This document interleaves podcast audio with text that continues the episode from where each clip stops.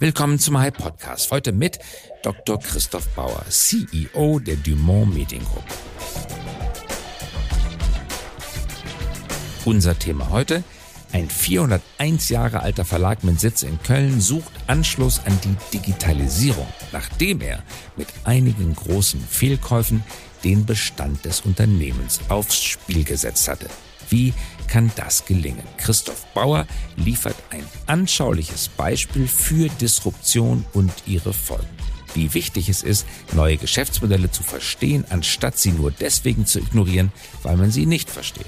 Wie lebensnotwendig es ist, Trends ernst zu nehmen, solange sie noch klein sind und das eigene Geschäftsmodell noch nicht zerstört haben. Und wie man, wenn man zu spät in die Zukunft aufgebrochen ist, doch noch vieles erreichen kann. Die jüngere Geschichte eines traditionsreichen Zeitungsverlags als Chiffre für mittelständische Unternehmen aller Branchen.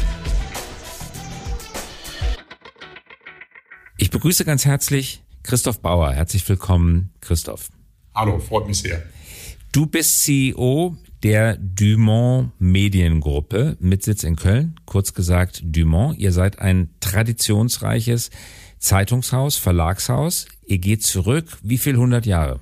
Wir feiern dieses Jahr unser 401-jähriges Bestehen. Wir gehen auf 1620 zurück. Auf 1620 und du bist der wievielte CEO in der Geschichte des Unternehmens? Hast du das mal ausgerechnet? Ich bin der Erste, der nicht aus der Familie ist. Alle davor waren aus der Familie. Wenn ich es richtig in Erinnerung habe, waren das etwa 13 Generationen. Kann das sein? Ja, das, sind, äh, das ist die zwölfte, ist aktuell äh, gerade äh, sozusagen aktiv als Gesellschafter und Aufsichtsräte. Und die nächste Generation, die 13., ist schon im Gesellschafterkreis vertreten. Wie viele Zeitungen gebt ihr insgesamt heraus? Herausgeben tun wir den Kölner Stadtanzeiger und den Express. Ähm, aber wir sind für das Verlagsgeschäft der Kölnischen Rundschau zuständig, deren Herausgeberschaft der Heinen Verlag in Köln hat. Und dieser Heinen Verlag in Köln ist die Redaktionsgesellschaft, also ein eigener Verlag, oder nicht Verlag, eine Redaktionsgesellschaft. Wir haben komplett wirtschaftliche Verantwortung. Richtig, ihr habt die wirtschaftliche Verantwortung, die Redaktion wird damit betraut, die redaktionellen Inhalte zu erstellen. Ihr seid, wie man so schön sagt, der Platzhirsch in Köln, einer Großstadt mit über eine Million Einwohner. Ja. Und einem nicht ganz so erfolgreichen, aber hochsympathischen Fußballverein. Und worüber wir heute reden möchten, bist du, bist du FC Köln-Fan geworden? Ich war als Kind schon FC-Fan, ähm, muss aber zugeben, dass Fußball nicht unbedingt so mein privates Hauptinteresse mehr ist. Aber bist du Kölner? Nein, ich bin äh, ursprünglich äh, Kurpfälzer und der Nähe von Heidelberg aufgewachsen und äh, bin ja mittlerweile seit ähm, über 20 Jahren Schweizer und ähm, habe dort auch meinen Lebensmittelpunkt gefunden. Und wir sprechen heute über ein Medienthema. Das machen wir in diesem Podcast selten, auch wenn ich selber aus den Medien komme. Ein bisschen vielleicht versuche ich dem Thema aus dem Weg zu gehen, um das Publikum nicht zu belästigen mit Mediengeschichten, damit niemand sagen kann, wir würden Mediengeschichten bevorzugen. Aber sie sind trotzdem sehr interessant. Was wir heute besprechen wollen, ist die Frage, wie transformiert man ein traditionelles Medienhaus, das aus dem 17. Jahrhundert stammt und viele technologische Wandel im Laufe seiner Geschichte bewältigen musste. Wie führt man ein solches Unternehmen in die Zukunft und erwehrt sich all der Konkurrenten von Facebook über Google bis hin zu eBay und Stepstone und vielen anderen Anbietern digitaler Angebote. Das Unternehmen hat im Laufe seiner 401 Jahre langen Geschichte viele technologische Wandel erlebt. Ist das jetzt gerade der wichtigste und gravierendste technologische Wandel? Das ist schwer zu sagen, weil 400 Jahre zu überblicken. Ich denke, jede Zeit hatte ihre Herausforderung, aber äh, mediengeschichtlich ist es sicherlich die herausforderndste Zeit weil äh, die Mediengeschäftsmodelle, die ja alle analog waren, bislang äh, in ihrer Digitalisierung disruptiert werden in allererster Linie. Und äh, da gilt es eben neue Wege zu finden, ähm, um ein wachsendes Unternehmen zu sein, denn die Option, äh, analoge Modelle äh, sozusagen sinkend, aber profitabel zu führen, war keine Perspektive für unser Unternehmen. Mhm. Das war zumindest nicht deine Aufgabenstellung. Du bist dazugeholt worden vor wie vielen Jahren? Knapp acht Jahre. Vor acht Jahren, um diese Herausforderung zu lösen. In welchem Zustand hast du den Verlag damals vorgefunden? Äh, nun, das Unternehmen war bis Ende der 90er Jahre ein verlegerisch sehr erfolgreiches Unternehmen und hatte sich dann entschieden, äh, in den Nullerjahren ähm, Zeitungsverlage mit in das Portfolio zu nehmen, deren Herausforderungen besonders groß waren, auch ohne Digitalisierung. Also Frankfurter Rundschau gekauft, meinst du? Berliner Zeitungsverlag, ja. ähm, Hamburger Morgenpost. Ähm, das ähm, führte dazu, dass das Unternehmen wirtschaftlich doch stark in die Bredouille kam. Und 2012 ging die Frankfurter Rundschau durch ein Insolvenzverfahren ähm, mit Ausnahme der Mitteldeutschen Zeitung, die seit 1992 zum Unternehmen gehört, waren alle Tageszeitungen defizitär. Und wir hatten ein paar Beteiligungen, ähm, die das Unternehmen gerade so über Wasser hielten. Wir hatten ähm, eine Situation, klassische Eigentümer, Verleger geführten Unternehmung. Ähm, und ähm, die Kultur war eher durch Intransparenz ähm, geprägt. Und das Unternehmen war sich gar nicht bewusst, äh, dass es wirtschaftlich sehr herausgefordert war. Das heißt, äh, die erste Aufgabe bestand darin, einen Überblick zu gewinnen, wo das Unternehmen wirklich steht. Und wir mussten dann feststellen, dass der Handlungsdruck gleich zu Beginn sehr, sehr groß war. Hm, warum waren denn die Frankfurter Rundschau, die Berliner Zeitung und die Hamburger Morgenpost gekauft worden? Ich kann darüber nur spekulieren, weil das äh, weit vor meiner Zeit hielt. Ich nehme an, dass man das sehr erfolgreich entwickelte Zeitungsmodell, das ja auch in den 90er Jahren noch durch ähm, erstklassige, äh, erstklassische Publizistik erfolgreich betrieben werden konnte, dass man unterschätzte, äh, wie äh, das Medienkonsumverhalten sich verändert, äh, dass man allein, indem man sagt, wir machen jetzt einfach gute Inhalte, einen Zeitungsverlag, der schon in guten Zeitungszeiten wirtschaftlich äh, nicht profitabel war, dass man das drehen konnte. Ich glaube, das war eine Fehlannahme, die man getroffen hatte in der Rückschau. Das betrifft jetzt die Frankfurter ähm, Rundschau, die war nicht profitabel gewesen. Berliner Zeitung war aber profitabel. Hamburger Morgenpost war nicht profitabel. Na, die, also als ich anfing, ich kann nur diese Situation bewerten, äh, war die Berliner Zeitung, der ganze Verlag hochdefizitär. Und äh, die Frankfurter Rundschau, wie es dazu kommen konnte, kann ich schwer beurteilen. Ich kann nur sagen, dass Frankfurter Rundschau in der Insolvenz war und der Berliner Verlag hochdefizitär. Also deutlich mhm. zweistellige Millionenbeträge pro Jahr, die da abflossen. Die Hamburger Morgenpost äh, hielt sich immer ganz gut äh, über Wasser. Äh, das war ähm, auch allein der Größe nach jetzt wirtschaftlich keine Bedrohung für das Unternehmen. Aber man muss sagen, man hatte sehr viel Geld investiert in ähm, sehr teuer gekaufte ähm, Verlage, die und die Strategie dieser Konsolidierung über verschiedene Standorte hinweg hat nicht realisiert. Ähm, und das Unternehmen äh, stand ähm, sozusagen vor der Frage, schaffen wir das erste Jahr, äh, das ich sozusagen als CEO verantworten sollte. Mhm. Lass uns noch mal ganz kurz, wir kommen auf dein erstes nochmal zurück, aber diesen Punkt hervorheben, weil das jetzt, glaube ich, sehr interessant ist auch für Hörerinnen und Hörer, die nicht aus der Medienbranche, aus der Zeitungsbranche kommen, sondern aus anderen Branchen. Was Unternehmen, Industrieunternehmen, Medienunternehmen, viele Unternehmen vieler Branchen in disruptiven Herausforderungen gerne machen, ist das Konsolidierungsspiel. Das heißt, den Wettbewerber kaufen und darauf hoffen, dass man durch das Einsparen von Geld Geld sparen kann, unter dem Ergebnis zum besseren Ergebnis kommt. Es ist, wie die Finanzbranche sagt, kein Growth Case, sondern es ist ein Bottomline Case. Es geht nicht darum zu wachsen, es geht darum, durch Synergien Geld zu sparen. Was mich dabei immer wundert, ist die Frage, die sich mir stellt, wieso dieses Konsolidierungsspiel denn auf Langfristigkeit angelegt sein soll, weil irgendwann hat sich der Synergieeffekt mal eingestellt und dann ist es schwierig, den nächsten Euro zu sparen und dann kauft man den nächsten Problemkandidaten, spart wieder Geld an den Kosten. Das hat sich dann irgendwann auch wieder ausgespart und so ist man gezwungen, immer wieder frisches Geld in expansive Bewegungen, sprich in den Zukauf neuer Altwettbewerber hineinzustecken, um immer wieder neu zu sparen und immer wieder in die gleiche Situation zu kommen. Ist das zu pessimistisch gesehen oder kann, können solche Konsolidierungsspiele auch gut ausgehen? Also zum einen ist das, äh, ich finde, noch fast äh, optimistisch äh, formuliert. Ich denke, wenn man ähm, als Unternehmer agiert, und das sollte der Anspruch eines jeden CEOs sein, kann man sich mit sinkenden Umsätzen nicht zufrieden gehen. Auch wenn man zukauft, die dann aufbläst, die Topline äh, like for like wird äh, weiter sinken. Das kann keine Perspektive sein. Aber ähm, wir haben ja in der Wirtschaftsgeschichte viele Industrien gesehen, die ähm, verschwunden sind oder äh, in Summe ihr Volumen verloren haben durch disruptive äh, neue Anbieter.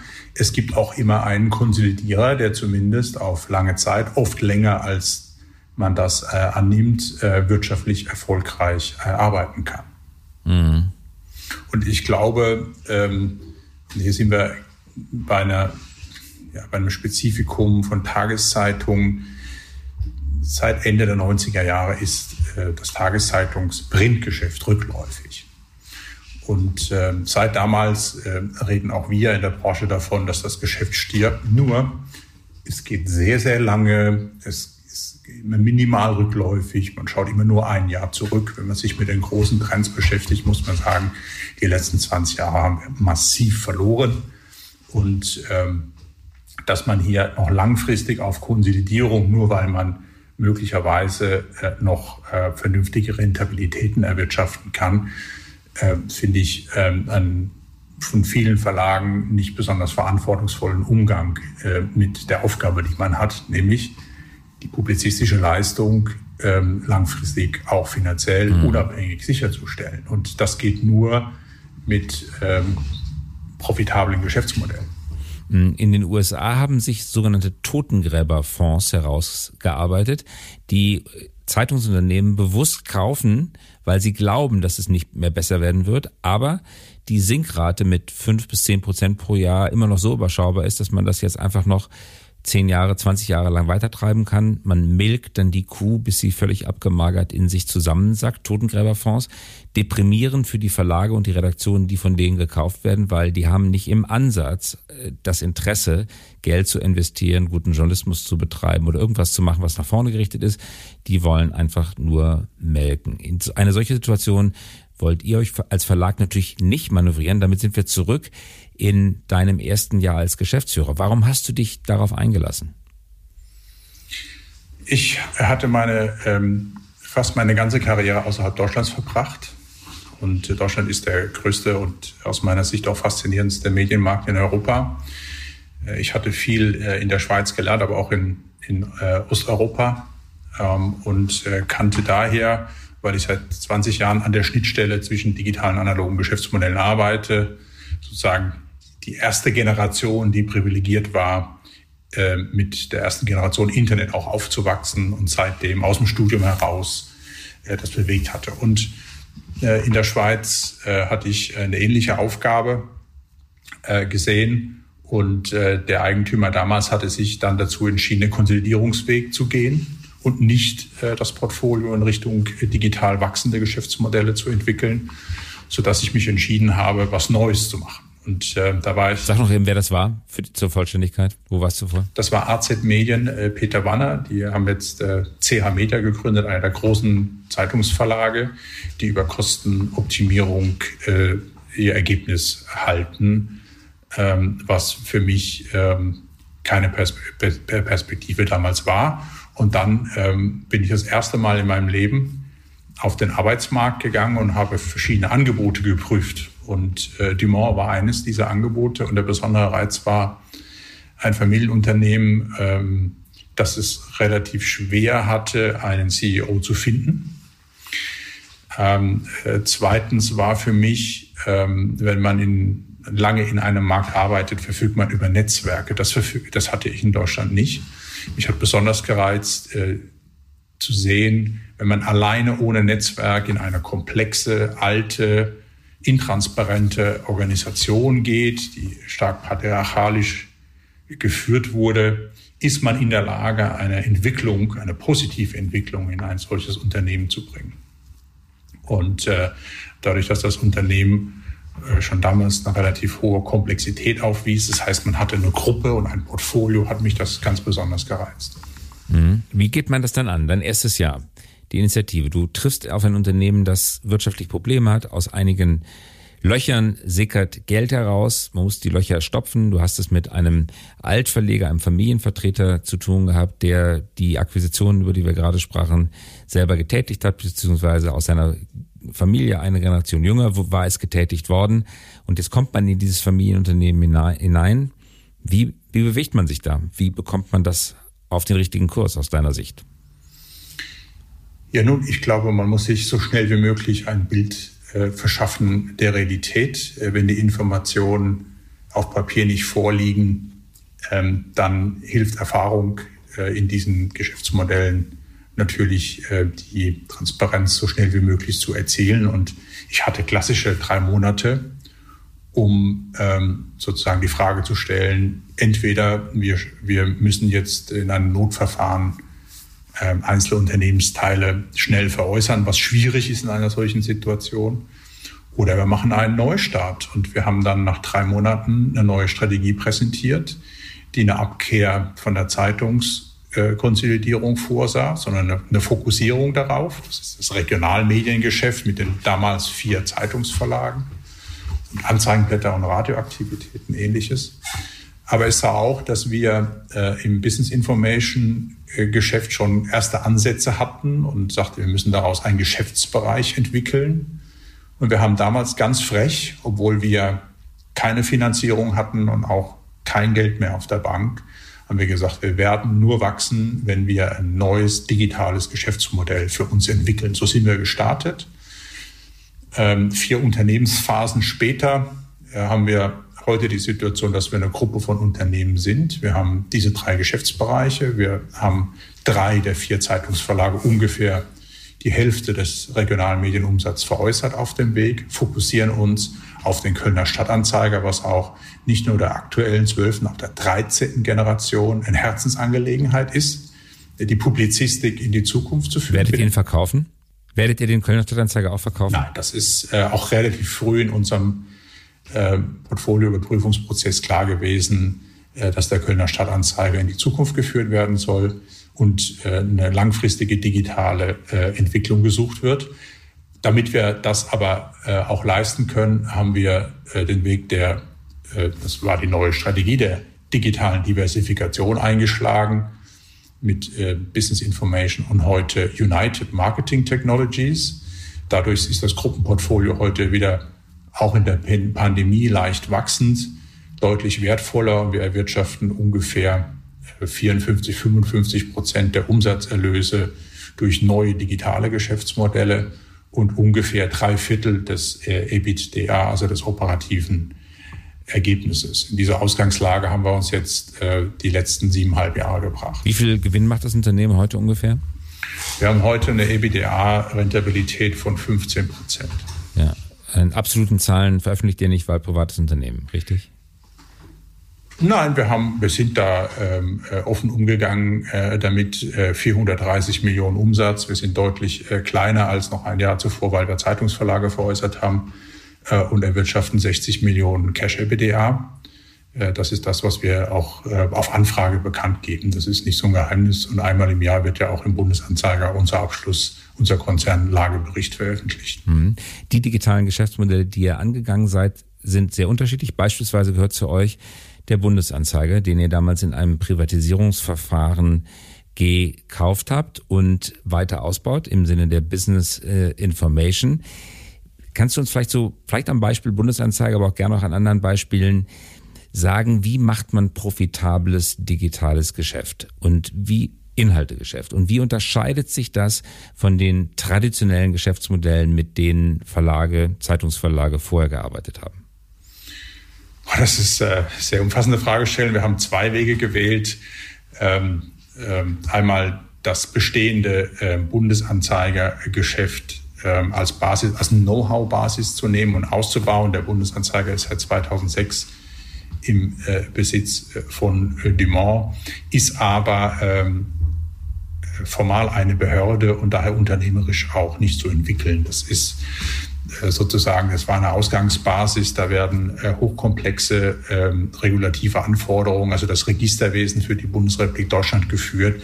Da heraus äh, sich wenig entwickeln. Aber wir haben ähm, da schon sozusagen in dem Business Information Bereich äh, dadurch äh, Kompetenz gehabt. Wir haben dann einen Verlag ausgegründet, der auch nichts mit der behördlichen Aktivität des Bundeseinheimers zu tun hat. Reguvis hat sich ganz toll entwickelt. Ähm, wir sind von einem klassischen Fachzeitschriftenverlag äh, zu einem Workflow-Anbieter geworden. Also wir stellen heute 360-Grad-Lösungen zum Beispiel im Bereich äh, Zollwirtschaft, äh, Außenhandel vor. Wir sind dort Marktführer für die Berechnung von ähm, Zollsätzen. Zollmaßnahmen. Ja, genau, zum Beispiel. Also sind in Richtung Software, Workflow-Systeme gegangen. Also man importiert äh, Lavendelseife aus China und was ist der Steuersatz da drauf und wie wird das verzollt? Einfach runtergebrochen ist das so, aber es geht natürlich weiter. Wir haben hier eine Akademie aufgebaut, äh, die äh, die regelmäßigen Schulungen durchführt. Äh, mhm. Nur, nur als Beispiel. Oder wir haben einen Zukauf getätigt, die DTAD, äh, Deutscher Auftragsdienst. Das ist äh, eine Ausschreibungsplattform, die es also ermöglicht, ähm, auf öffentliche Ausschreibungen, Bauausschreibungen zum Beispiel anzubieten. Die wickeln 700.000 äh, Ausschreibungen pro Jahr ab. Ähm, haben wir 2018 zugekauft, auch von einem Gründer und seitdem sehr, sehr erfolgreich weiterentwickelt. Und so haben wir aus einem Grundgedanken heraus expandiert und diese Geschäfte ähm, neu entwickelt. Wir haben ein KYC-Geschäft entwickelt, das wir äh, sozusagen als Know Your Customer für Banken Geldwäscherichtlinien äh, umzusetzen. Know Your Customer. Banken dürfen das Konto genau erst eröffnen, wenn sie sich versichert haben, dass derjenige, der das Konto beantragt, nicht auf irgendeiner Terroristen- oder Geldwäsche-Suchliste steht. KYC. Genau, und das ist eine Compliance-Anforderung, die Banken erfüllen müssen. Äh, man braucht hier eine große regulatorische Kompetenz. Äh, man muss wissen, wie die Datenstrukturen sind. Man muss eine solche Datenbank bauen können, um die auch ständig sich verändernden Anforderungen der Bankinstitute erfüllen zu können. Das haben wir äh, neu aufgebaut unter der Marke Validatis. Und deswegen haben wir gesagt, dieses Business Information Geschäft basiert im Wesentlichen auf Datengeschäften. Also Aggregation und Veredelung von Daten, die dann in äh, Workflow-Systemen, also Software auch, äh, den nachfragenden Kunden zur Verfügung gestellt werden. Und in dem eigentlichen, was wir ursprünglich als digitales Geschäftsmodell ähm, in der Strategie definiert haben, ohne genau zu konkretisieren, wie wir das finanzieren wollen und äh, welche Geschäftsmodelle genau ähm, wir anstreben. Denn das Naheliegende äh, sind ja die Marktplätze, die sogenannten äh, Rubrikanzeigenportale. Der Markt ist mittlerweile konsolidiert und vergeben und sehr teuer einzusteigen, auch in den Regionen. Und wir haben gesagt, na gut, wenn wir unsere Intermediärsfunktion als Medienunternehmen, das heißt die Werbeschaltungen in Radio, in Anzeigenblättern, vor allen Dingen in Tageszeitungen verlieren, aber wir haben ja immer noch diese Anzeigenkunden, die in einer digitalen Kommunikationswelt aktiv sind und in Richtung dieser berühmten GAFAs äh, investieren, also Google, Apple, Facebook, Amazon, die, die äh, systemrelevanten äh, Anbieter im Netz. Äh, das sollten wir doch versuchen, dass wir ähm, ihnen die Systeme zur Verfügung stellen, dass sie das effizient und zielgerichtet tun. Und äh, so sind wir äh, den Weg begangen, zu sagen, ja, Social Media ein zentrales Thema für unsere heutigen ähm, Werbekunden für die Industrie. Social Media wird bleiben und dann haben wir den ersten äh, Einstieg, den ersten äh, Anteil an Facelift äh, Brandbuilding äh, gekauft, was heute Europamarktführer ist äh, für Social Media Publishing und Kunden wie Daimler äh, global mit dieser Technologie äh, ihre, die, die 20 angeschlossenen Social-Media-Plattformen äh, mit ihren Botschaften bestücken und messen und ständig optimieren. Mhm. Der traditionelle, äh, wenn ich da nochmal zurückkommen darf, der traditionelle Anzeigenkunde war der Reifenhändler aus Köln-Deutz, der bei euch Anzeigen geschaltet hat, wechseln Sie die Winterreifen und wir heben die Sommerreifen so lange, äh, die Winterreifen so lange für Sie auf. Ähm, dieser Reifenhändler, den bedient ihr heute wie? Und wie viel Geld verdient ihr mit dem Reifenhändler in Köln-Deutz im Vergleich zu dem, was Zeitungsverlage vorher mal mit ihm verdient haben? Also wir bedeuten, also bei Ihnen Zeitungsverlagen würde ich sagen, ist es, äh, je nachdem, welchen Zeitraum man anwendet, ähm, Faktor 10 bis 15 tiefer digitale Kommunikationslösungen anzubieten mhm. als, ähm, als analoge. Mhm. Nun sind die Kostenstrukturen auch andere. Deswegen sind wir in Software-as-a-Service-Plattform gegangen, dass wir an der eigentlichen Werbeausgabe äh, gar nicht mehr partizipieren, sondern nur an dem System, mhm. das die Werbeausgaben in der digitalen Ökonomie platziert, wo wir nicht mehr partizipieren können. Sodass wir ähm, sozusagen damit auf Portfolioebene äh, die Intermediärsfunktion neu interpretiert haben und sozusagen unser Geschäftsmodell auch weiterentwickelt haben. Als wir das taten vor vier Jahren, war insbesondere in der Fachpresse äh, das Geschrei groß, irgendwas mit Marketing und AdTech. Und man merkte, da sprechen äh, viele Menschen über Themen, die sich eben nicht genau diese Marketing-Technology-Industrie, die heute in Deutschland äh, vier Milliarden Umsatz macht, ähm, angesehen. Und heute haben wir dort ein Portfolio. Wir haben eine eigene Geschäftsleitung. Zwei Gründer, die Facelifts aufgebaut haben, sind jetzt für das Unternehmensportfolio zuständig. Wir beschäftigen dort 450 Menschen in acht Ländern ähm, und äh, das ist die letzten vier Jahre neu entstanden und ist eine Ausgangsbasis, um jetzt ähm, sozusagen in die beschleunigte Digitalisierung unseres Unternehmens zu gehen. Und es äh, wirst vielleicht fragen, was hat das eigentlich noch mit Verlag zu tun? Relativ wenig, äh, denn wir haben bewusst gesagt, dass wir im Regionalmedienbereich, das Inhalte unserer Geschäftsmodelle, kommerzielle wie publizistische, im Business Information Bereich sind Daten der Kern des Geschäfts und äh, Software as a Service Plattform im Marketing Technology Bereich. Aber das wird man ja schnell feststellen, dass in allen drei Bereichen alle drei Komponenten relevant sind. Und wir merken jetzt schon, indem wir zum Beispiel äh, gruppenweit sogenannte Circles installiert haben, das sind das ist nichts anderes als Arbeitsgruppen, äh, die völlig hierarchieunabhängig ähm, Scrum-Logik äh, eingeführt haben, um sich zu den wesentlichen Themen, die die Geschäftsbereiche auch überdachen im Sinne eines Wissentransfers und Entwicklung von neuen Lösungen, als sich austauschen. Und das ist auch so die Klammer, die wir bei Dumont sehen. Es geht sehr stark um Talente, es geht sehr stark um ähm, Wissenstransfer. Und nach jeder Managementkonferenz, die wir so mit den 60 Kolleginnen und Kollegen des Managements machen, kommt das Feedback, ah, das wusste ich ja gar nicht, das ist ja spannend, wir haben ja das Know-how bei uns in der Gruppe, wir sollten das noch stärker nutzen. Und egal, was man tut, das ist das Schöne, das Feedback kommt immer. Wir sollten es noch stärker nutzen. Also äh, dadurch haben wir auch in einem eher disruptiv herausgeforderten Tageszeitungsgeschäft eine Perspektive, ne, wie kann eine digitale Welt funktionieren und beschäftigen uns eben nicht mehr äh, wie in den Nullerjahren mit äh, Konsolidierung und äh, Kostensparen mhm. primär. Das ist, glaube ich, ein ganz wichtiges Thema, wenn man eine Zukunftsperspektive aufzeigen möchte. Christoph, mit Blick auf die Uhr vielleicht ein, eine abschließende Fragestellung. Wie kann man es als Unternehmen, das ähnliche Entwicklungen durchlebt wie die Zeitungsbranche, schwindende Umsätze, erodierende Margen, hinbekommen, kulturell und unternehmerisch frühzeitig, rechtzeitig auf neue Geschäftsmodelle zu gehen. Du hattest vorhin gesagt, dass der Rubriken-Anzeigenmarkt Stellenanzeigen, Immobilienanzeigen und so weiter weitestgehend verteilt ist. Da spielt euer Haus keine besonders große Rolle. Viele Zeitungsverlage spielen da kaum eine große Rolle. Hätte man zehn Jahre vorher angefangen, würde man eine größere Rolle spielen. Wie bekommt man das kulturell hin? Das rechtzeitig zu sehen, rechtzeitig dagegen zu steuern und gegen alle Unkenrufe, die von intern immer kommen, auf diese neuen Geschäftsmodelle zu gehen. Also das Geld geht weg, der Reifenhändler inseriert bei eBay und inseriert nicht mehr im Kölner Stadtanzeiger. Wie folge ich dem? Wie kriege ich meine Leute dazu, das zu tun?